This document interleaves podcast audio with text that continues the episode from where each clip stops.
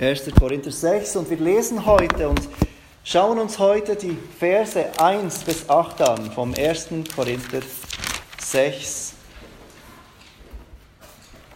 Und wir beginnen gleich mit dem Lesen von Gottes Wort. Paulus schreibt, wie kann jemand von euch, der eine Beschwerde gegen einen anderen hat, sich bei den Ungerechten richten lassen, anstatt bei den Heiligen? Wisst ihr nicht, dass die Heiligen die Welt richten werden? Wenn nun durch euch die Welt gerichtet werden soll, seid ihr dann unwürdig, über die allergeringsten Dinge zu entscheiden? Wisst ihr nicht, dass wir Engel richten werden? Wie viel mehr die Angelegenheiten dieses Lebens? Wenn ihr nun über Angelegenheiten dieses Lebens Entscheidungen zu treffen habt, so setzt ihr solche zu richten ein, die bei der Gemeinde nichts gelten? Zur Beschämung sage ich es euch. Demnach ist also nicht ein einziger Weiser unter euch, der ein unparteiisches Urteil fällen könnte für seinen Bruder, sondern ein Bruder führt Rechtsstreit mit dem anderen. Und das vor Ungläubigen. Es ist ja überhaupt schon eine Schande, ein Schaden unter euch, dass ihr Prozesse miteinander führt. Warum lasst ihr euch nicht lieber Unrecht tun? Warum lasst ihr euch nicht lieber übervorteilen? Stattdessen übt ihr Unrecht und übervorteilt und dies gegenüber Brüdern.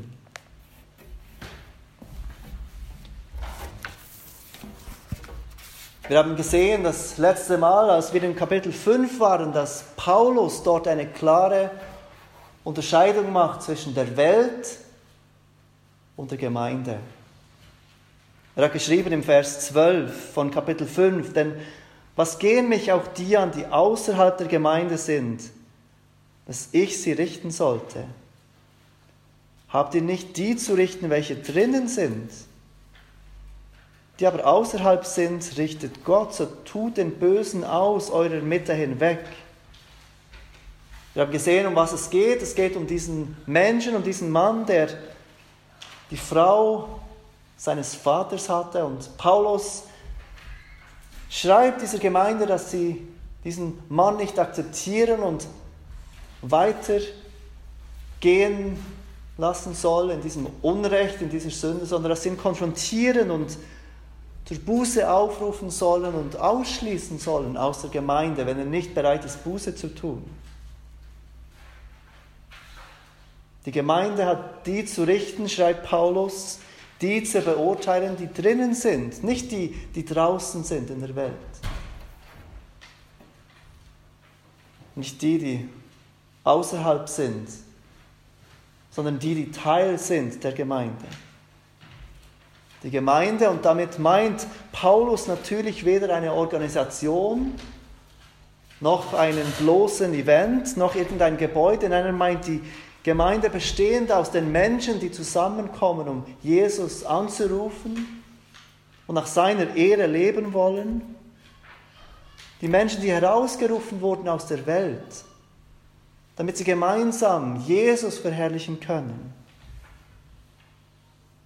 Die Gemeinde, wie Paulus sagt, unterscheidet sich von der Welt. Sie sind nicht mehr wie die Welt. Wir sind immer noch in der Welt, das ist offensichtlich, aber wir sind nicht mehr von dieser Welt. Und das Zusammenleben von Brüdern und Schwestern innerhalb der Gemeinde sollte nicht so aussehen wie das Zusammenleben von Menschen in der Welt sollte geprägt sein von einem anderen Ethos, von, einem anderen, von einer anderen Kultur. Und leider war dies nicht nur in Korinth eine Herausforderung. Auch heute sind wir Christen oft gar nicht so unterschiedlich zur Welt. Auch heute gleichen wir Christen mit unserem Verhalten, besonders im Zwischenmenschlichen, oft der Welt. Und dies kommt oft sehr gut zum Vorschein, wenn es um Konflikte geht. Es ist ganz einfach, mit Menschen harmonisch zusammenzuleben, die gleiche Ansichten haben wie ich, die gleiche Meinung sind wie ich. Aber es braucht Gottes Gnade und Kraft, wenn wir mit Menschen zusammenleben wollen, die anders sind wie wir, die nicht gleiche Meinung sind wie wir, die vielleicht sogar Unrecht tun gegenüber uns. Und auch die Gemeinde in Korinth war herausgefordert in ihrer Liebe zu Gott und auch in ihrer Liebe zu den Mitmenschen innerhalb der Gemeinde. Es war eine große Herausforderung für diese Christen, als Christen zu leben.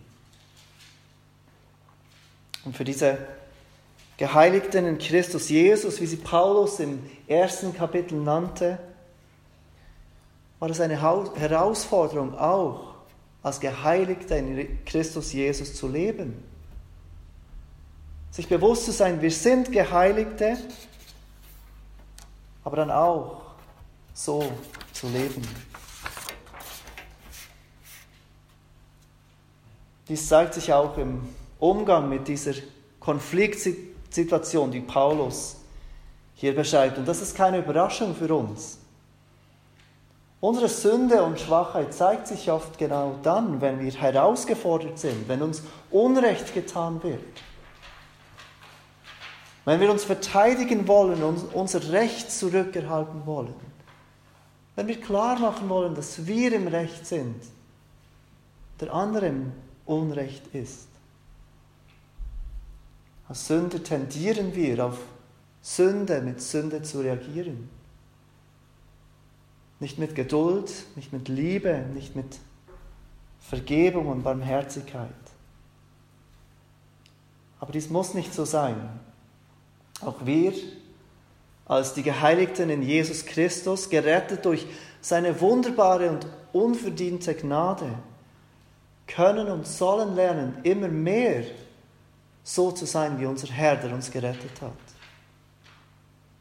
Unsere Konflikte immer mehr so anzugehen, dass sie zur Ehre Gottes dienen. Nicht zur Ehre von uns selbst, nicht nur damit wir Recht behalten. Und so können auch wir heute Morgen von diesen Worten, die Paulus an die Gemeinde in Korinth richtet, lernen. Wir werden als erstes die Situation anschauen, zu der Paulus spricht und dann die drei Gründe, die Paulus gibt, weshalb diese Situation so schwerwiegend und unbefriedigend für Paulus ist. Was war die Situation, zu der Paulus spricht? Er erwähnt es in Vers 1. Wie kann jemand von euch, der eine Beschwerde gegen einen anderen hat, sich bei den Ungerechten richten lassen, anstatt bei den Heiligen? Das Wort Beschwerde ist ein Begriff, der einen Gerichtsfall beschreibt. Aber offenbar die Situation, in welcher sich ein Mitglied in Korinth benachteiligt, übergangen oder betrogen oder ausgenutzt fühlte. Und er wollte sein Recht einklagen durch eine Reaktion mit dem Gang zum Gericht. Er dachte, dass wenn er die Situation vor ein weltliches Gericht bringt, dass er Recht erhalten wird, dass ihm Recht gegeben wird, dass er Genugtuung bekommt. So zieht er einen anderen Bruder vor Gericht und vertraut auf diesen gerichtlichen Prozess, dass Dinge wieder gut werden, dass er wieder im Recht dasteht. Und bemerkt, wie Paulus diese Ermahnung in diesem Abschnitt, diese ganz nach Verse, wieder an die Gemeinde richtet. Da war eine unglückliche Situation zwischen zwei Parteien offensichtlich. Aber Paulus richtet sich mit seiner Konfrontation an die gesamte Gemeinde. Da haben diese zwei Brüder eine Auseinandersetzung. Und diese Auseinandersetzung kommt an die Öffentlichkeit. Und auch wenn diese Personen in der Verantwortung stehen, wenn es wirklich ihr Fehler ist, wie sie sich verhalten, sieht Paulus doch die ganze Gemeinde in der Verantwortung für ihr Handeln oder ihr Nichthandeln. Bemerkt auch, wie Paulus Erstaunen in Vers, ist, äh, Vers 1 nicht davon kommt, dass es überhaupt Beschwerden gibt, dass es überhaupt zu Streitigkeiten kommt, dass es zu erwarten, wenn Sünder mit Sünder miteinander leben. Das ist zu erwarten und es ist keine Überraschung, dass herausfordernde Situationen zwischenmenschlich entstehen, weil wir immer noch Sünder sind. Aber worüber Paulus überhaupt nicht erfreut ist, ist, dass sich diese Christen offenbar einem weltlichen Gericht anvertrauen. Dass sie nicht vertrauen darauf, dass diese Angelegenheit innerhalb der Gemeinde gelöst werden kann.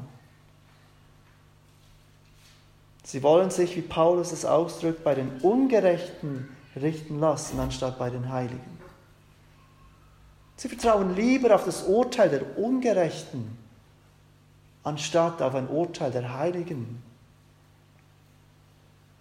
Paulus stellt hier wieder die Gemeinde und die Welt in Kontrast. Die Ungerechten, also die Menschen der Welt gegenüber den Heiligen, den Gläubigen. Und uns ist hoffentlich klar, dass Paulus hier nicht einen überheblichen oder abschätzigen Ton braucht gegen die Welt. Es sind die Welt die Schlechten und wir die Guten, die keine Sünde haben, als wären wir die Heiligen ohne Schuld und ohne Sünde. Paulus spricht hier nicht von einer menschlichen Elite, die Heiligen, die irgendetwas durch eigene Kraft erreicht haben und sich durch ihr eigenes gutes Leben von anderen auszeichnen.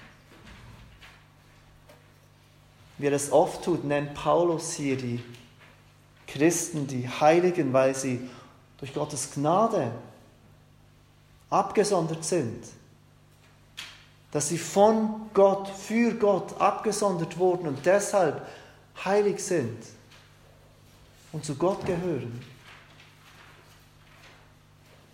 Wir haben jetzt schon einiges über diese Christen in Korinth gelernt. Wir haben gesehen, dass diese Gemeinde überhaupt nicht vorbildlich war in vielen Dingen. Sie waren geprägt von Eifersucht, von Streit. Paulus nennt sie fleischlich. Mehrmals schon nannte Paulus diese Christen, diese Gemeinde arrogant, aufgeblasen.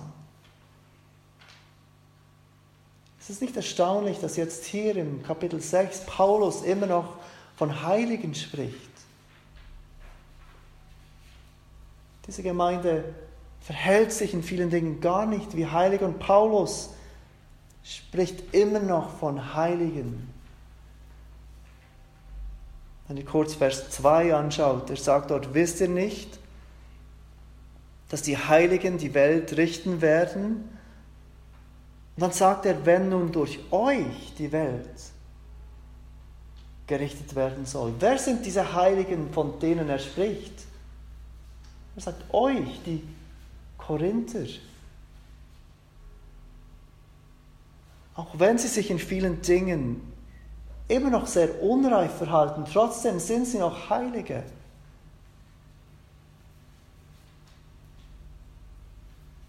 Obwohl sie sich nicht wie Heilige verhalten. Und auch wir wurden geheiligt nicht durch unsere eigenen Werke, sondern durch das Werk von Jesus Christus am Kreuz, der stellvertretend starb für uns. Wir sind nicht Heilige, weil wir so heilig leben. Wir sind nicht Heilige, weil wir sündlos und schuldlos sind. Wir sind Heilige, weil wir durch unseren Glauben an ihn, Jesus Christus, zu Heiligen werden.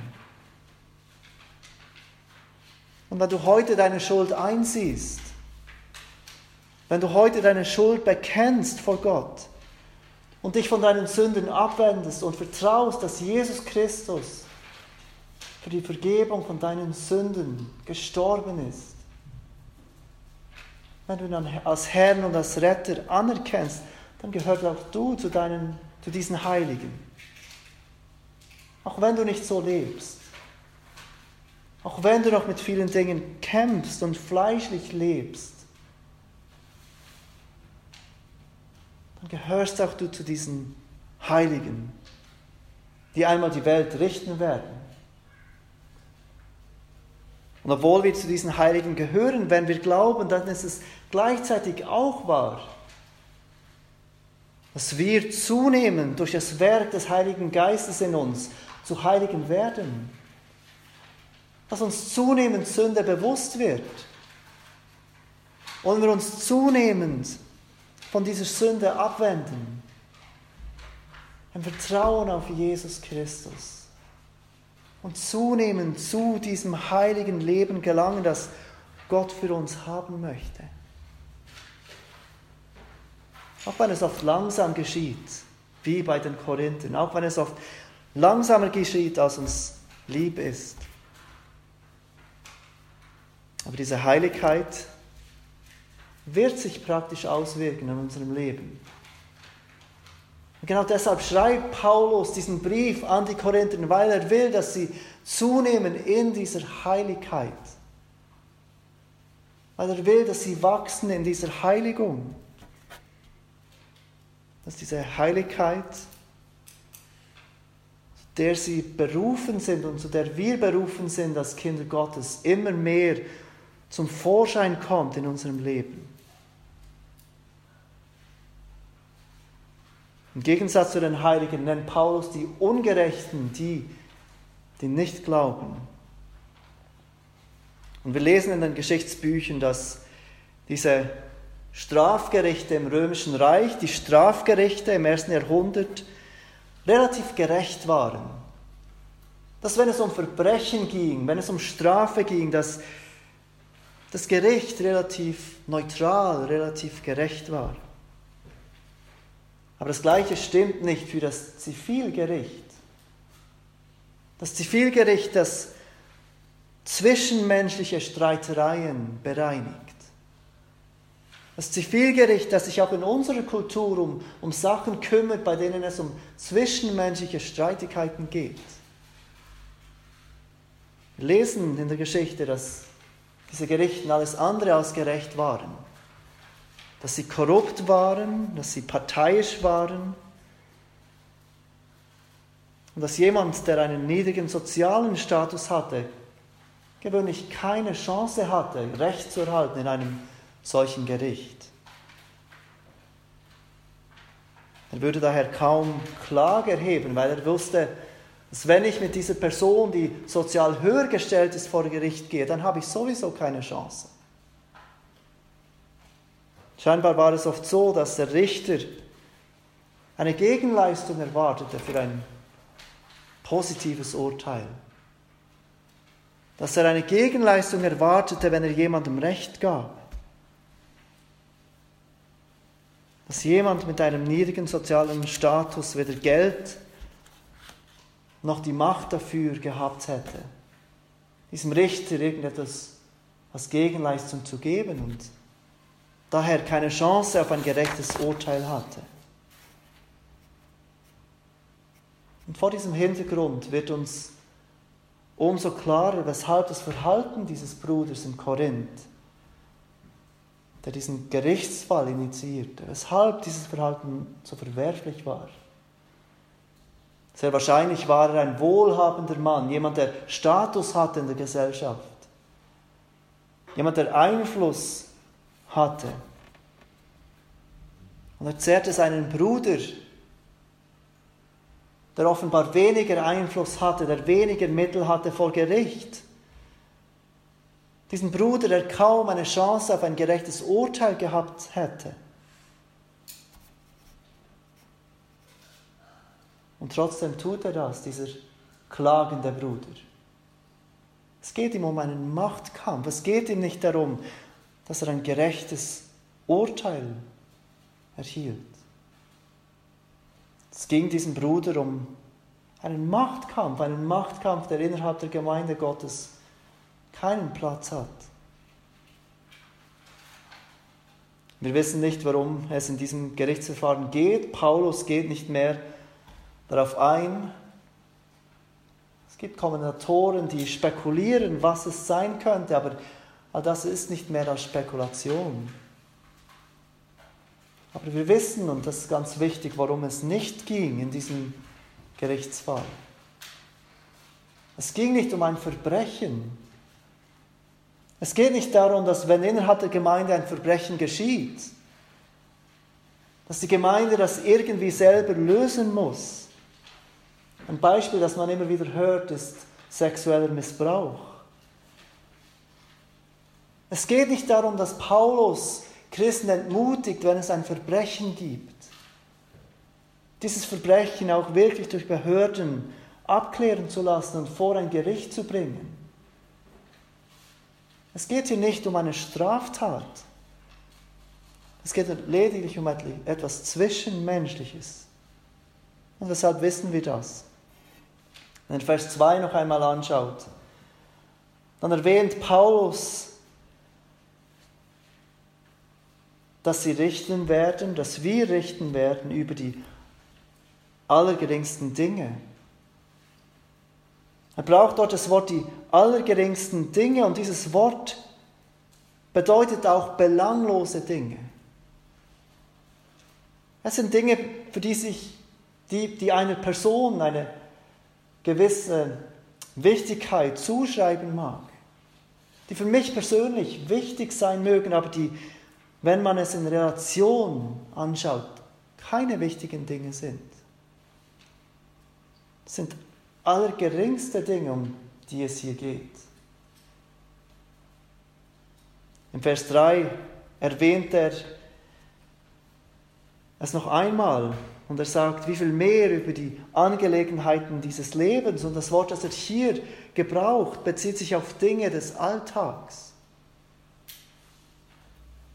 Dinge, die sich im Alltag abspielen. Es sind keine Verbrechen, die vor Gericht gestellt werden müssen. Es sind belanglose Dinge, geringe Dinge, Dinge des Alltags, um die es hier geht. Das gleiche Wort, das Paulus im Vers 3 für diese Angelegenheiten dieses Lebens verwendet, braucht Paulus im 2. Timotheus 2,4. Dort steht, wer Kriegsdienst tut, verstrickt sich nicht in Geschäfte des Lebensunterhalts damit er dem gefällt, der ihn in Dienst gestellt hat. Es geht um Geschäfte des Lebensunterhalts. Es geht nicht um Verbrechen, bei denen jemand zur Rechenschaft gezogen werden muss. Es geht bei diesem Gerichtsverfahren nicht um Strafen, die vor weltliche Behörden kommen müssen und bestraft werden müssen. Es geht um diese Dinge, die oft eine Rolle spielen in Konflikten innerhalb der Gemeinde. Diese, diese alltäglichen, zwischenmenschlichen, eigentlich nicht sehr wichtigen Dinge. Und weshalb ist das so beschämend für diese Christen? Weshalb ist es so beschämend für die Gemeinde in Korinth, dass sie diese Angelegenheit vor ein weltliches Gericht bringen wollen? Paulus gibt uns drei Gründe dafür. Drei Gründe, weshalb es so beschämend ist, wenn die Gemeinde solche Streitereien vor ein weltliches Gericht, vor die Ungerechten bringen muss und diese Angelegenheiten nicht innerhalb der Gemeinde gelöst werden können. Und der erste Grund, den er nennt, ist dass Christen die Welt richten werden. Wir haben es schon gesehen, Vers 2 und Vers 3. Wisst ihr nicht, dass die Heiligen die Welt richten werden? Wenn nur durch euch die Welt gerichtet werden soll, seid ihr dann unwürdig, über die allergeringsten Dinge zu entscheiden? Wisst ihr nicht, dass wir Engel richten werden? Wie viel mehr die Angelegenheiten dieses Lebens? Gerade zweimal, wenn Paulus diese fragen an mit, wisst ihr denn nicht? Wisst ihr denn nicht, diese rhetorische Frage, die ausdrückt, dass die Korinther eine wichtige Wahrheit vergessen haben, die er schon gebraucht hat und wieder kommen wird. Paulus drückt damit aus, eigentlich sollten die Korinther diese Dinge wissen. Eigentlich sollten diese, ihnen diese Dinge bekannt sein. Und diese Wahrheit ist, dass Christen die Welt, Vers 2, und dass Christen Engel, Vers 3, richten werden. Paulus erklärt uns hier nicht weiter, was er hier genau meint, von was er hier genau spricht und wie das genau aussieht, wenn Christen die Welt und Engel richten werden. Und auch der Rest der Bibel erhält keine große Erklärung dafür, wie das genau aussehen wird mit diesem Richten über Welt und Engel. Aber Jesus gibt uns, gibt uns zwei Hinweise, dass es so sein wird. Einen ersten Hinweis finden wir in Matthäus 19. Matthäus Kapitel 19, ab Vers 27.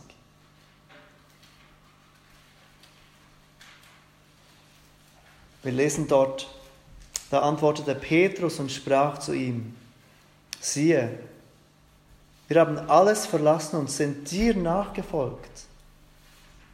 Was wird uns dafür zuteil?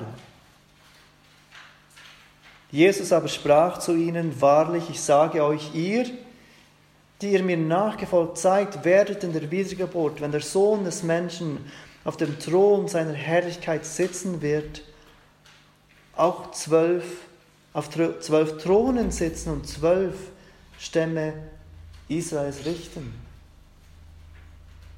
Paulus spricht dort, Jesus spricht dort zu den Aposteln. Und er sagt den Aposteln, dass sie auf diesen zwölf Thronen sitzen werden und zwölf, die zwölf Stämme Israels richten werden.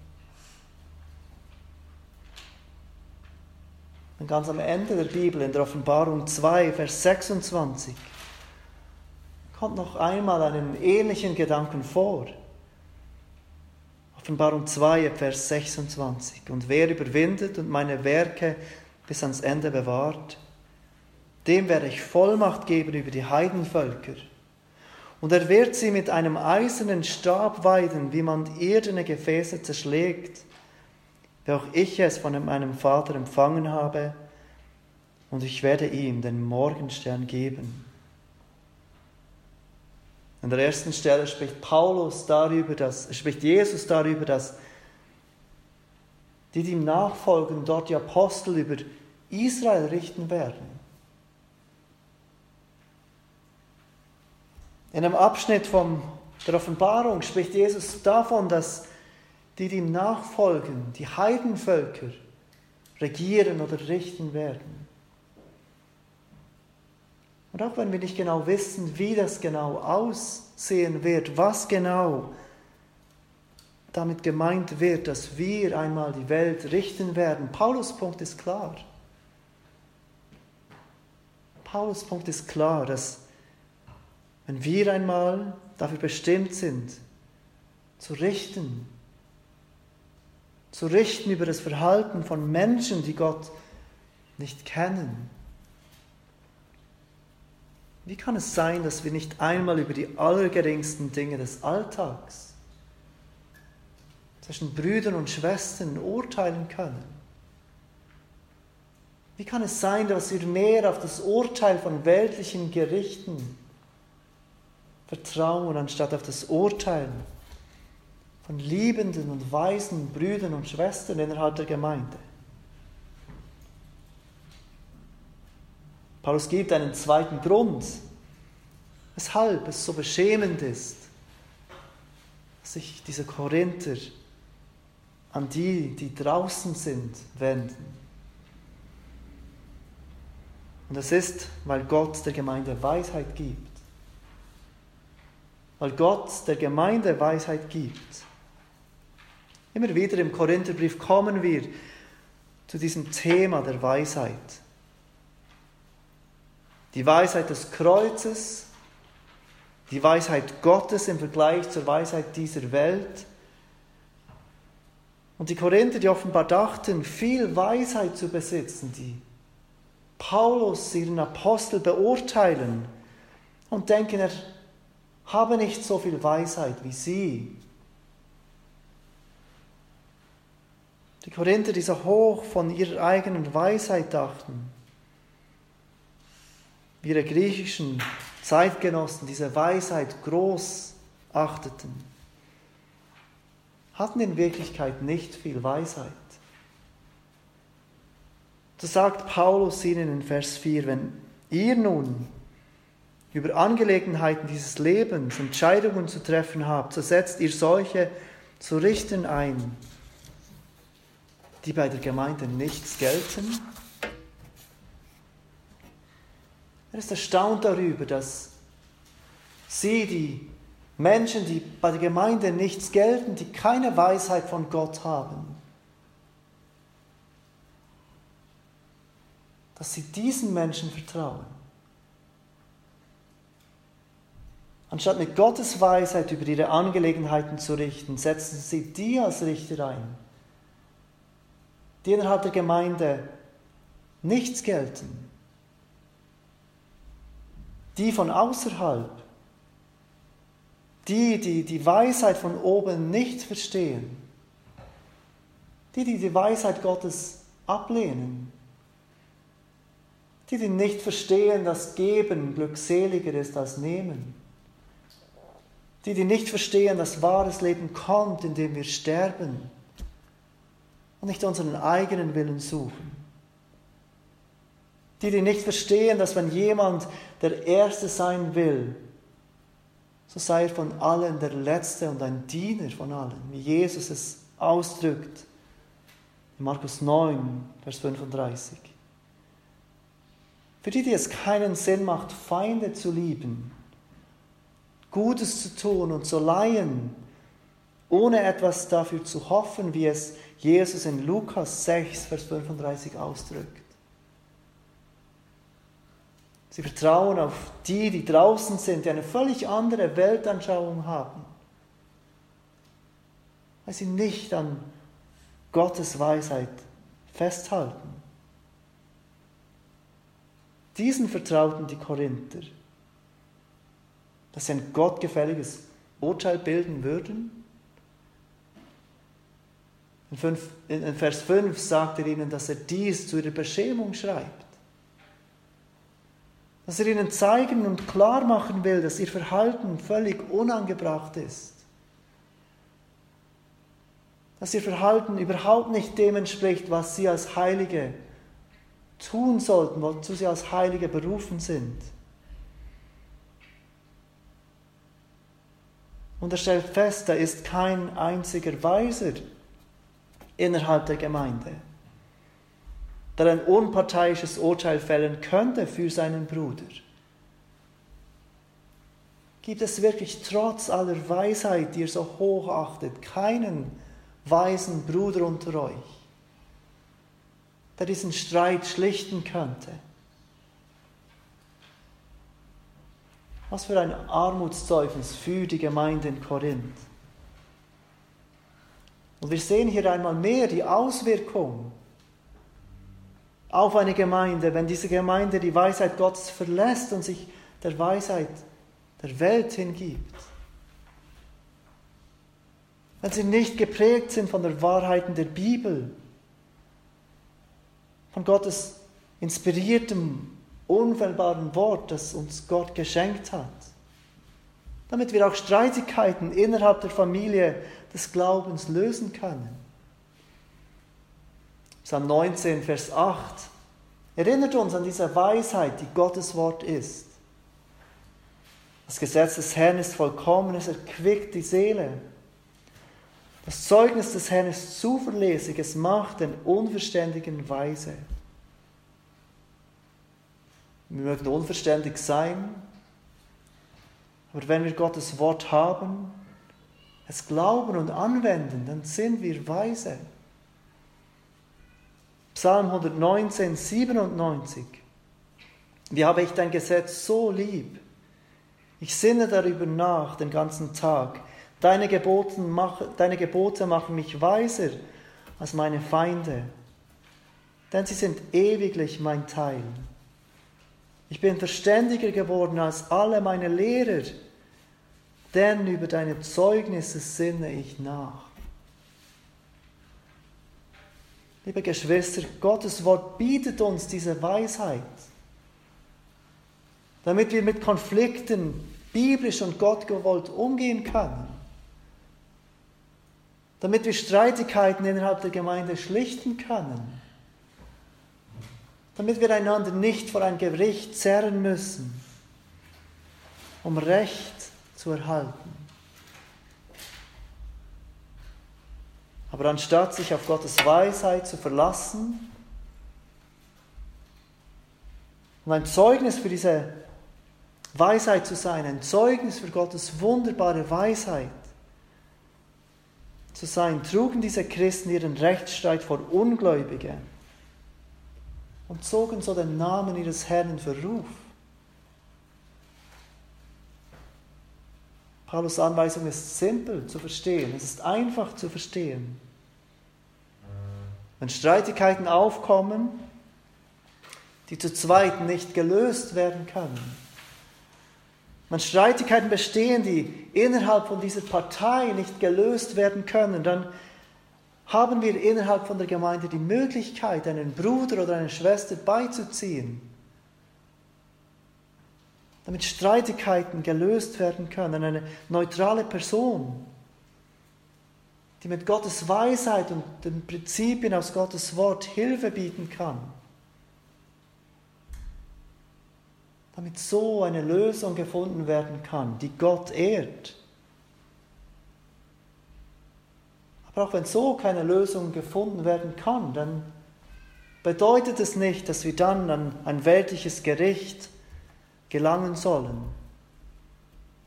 Dann gibt Paulus uns einen dritten Punkt, weshalb es so beschämend ist, dass diese Gemeinde nicht mit diesen Konflikten innerhalb der Gemeinde umgehen konnte. Und er sagt, der dritte Grund, weil es besser ist, Unrecht zu ertragen, als Unrecht zu üben. Vers 7 und 8. Es ist ja überhaupt schon eine Schande unter euch, dass ihr Prozesse miteinander führt. Warum lasst ihr euch nicht lieber Unrecht tun? Warum lasst ihr euch nicht lieber übervorteilen? Stattdessen übt ihr Unrecht und übervorteilt und dies gegenüber Brüdern. Der Begriff Schaden den Paulus hier braucht, bezieht sich auf eine Niederlage vor Gericht eigentlich. Paulus braucht hier diesen Begriff bewusst, aber um eine moralische Niederlage auszudrücken. Es spielt gar keine Rolle, sagt Paulus, wer diesen Gerichtsfall gewinnt. Es spielt gar keine Rolle, wem dieser Richter schlussendlich Recht geben wird. Alle Beteiligten und auch die Gemeinde haben schon verloren. Sie haben schon Schaden gelitten. Sie haben schon verloren, weil sie diesen Fall überhaupt vor ein weltliches Gericht brachten. Um was geht es jemandem, wenn jemand jemand anderes vor ein Zivilgericht bringt? Er will Recht erhalten. Er will Genugtuung. Vielleicht will er sogar dem anderen Schaden zufügen, als Rache. Doch all diese Werte, all diese Dinge sind nicht Dinge, die, mit denen wir unserem Herrn Jesus nachahmen. Wenn es uns darum geht, Recht zu halten, Genugtuung zu erhalten, oder sogar dem anderen Schaden zuzufügen, um ihm eine Lektion zu erteilen oder was auch immer, dann handeln wir nicht nach der Gesinnung unseres Herrn, der etwas völlig anderes lehrte. Ich möchte euch bitten, Matthäus 5 aufzuschlagen. Matthäus Kapitel 5, Vers 38 bis 41. Dort lehrt uns Jesus ein völlig anderes Verhalten, wenn uns Unrecht getan wird, wenn wir benachteiligt werden. Matthäus 5, Vers 38, ihr habt gehört, dass gesagt ist Auge um Auge und Zahn um Zahn. Ich aber sage euch, ich soll dem Bösen nicht widerstehen, sondern wenn dich jemand auf deine rechte Backe schlägt, so biete ihm auch die andere an. Und dem, der mit dir vor Gericht gehen und dein Hemd nehmen will, dem lass auch den Mantel. Und wenn dich jemand nötigt, eine Meile weit zu gehen, so gehe mit ihm zwei.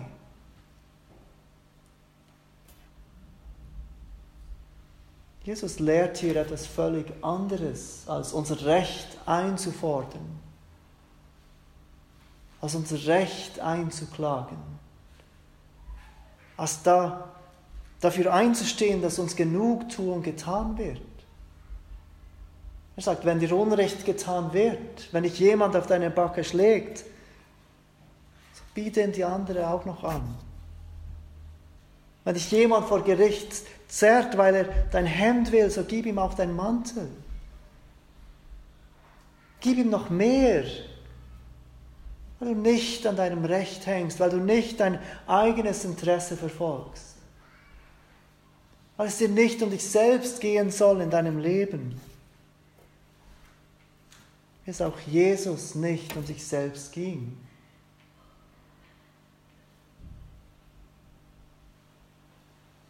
Und wenn es jemand, wenn jemand Unrecht erlebte, dann war es Jesus. Wenn jemand ungerecht behandelt wurde, dann war es unser Herr, der niemals sündigte, der niemals Unrecht tat. Und trotzdem mit so viel Hass und Spott und Ablehnung behandelt wurde. Im 1. Petrus 2, Vers 22. Und ich schließe mit diesem Vers. Drückt es der Apostel Petrus so aus, er hat keine Sünde getan. Es ist auch kein Betrug in seinem Mund gefunden worden. Als er geschmäht wurde, schmähte er nicht wieder. Als er litt, drohte er nicht, sondern übergab es dem, der gerecht richtete. Lasst uns zusammen beten.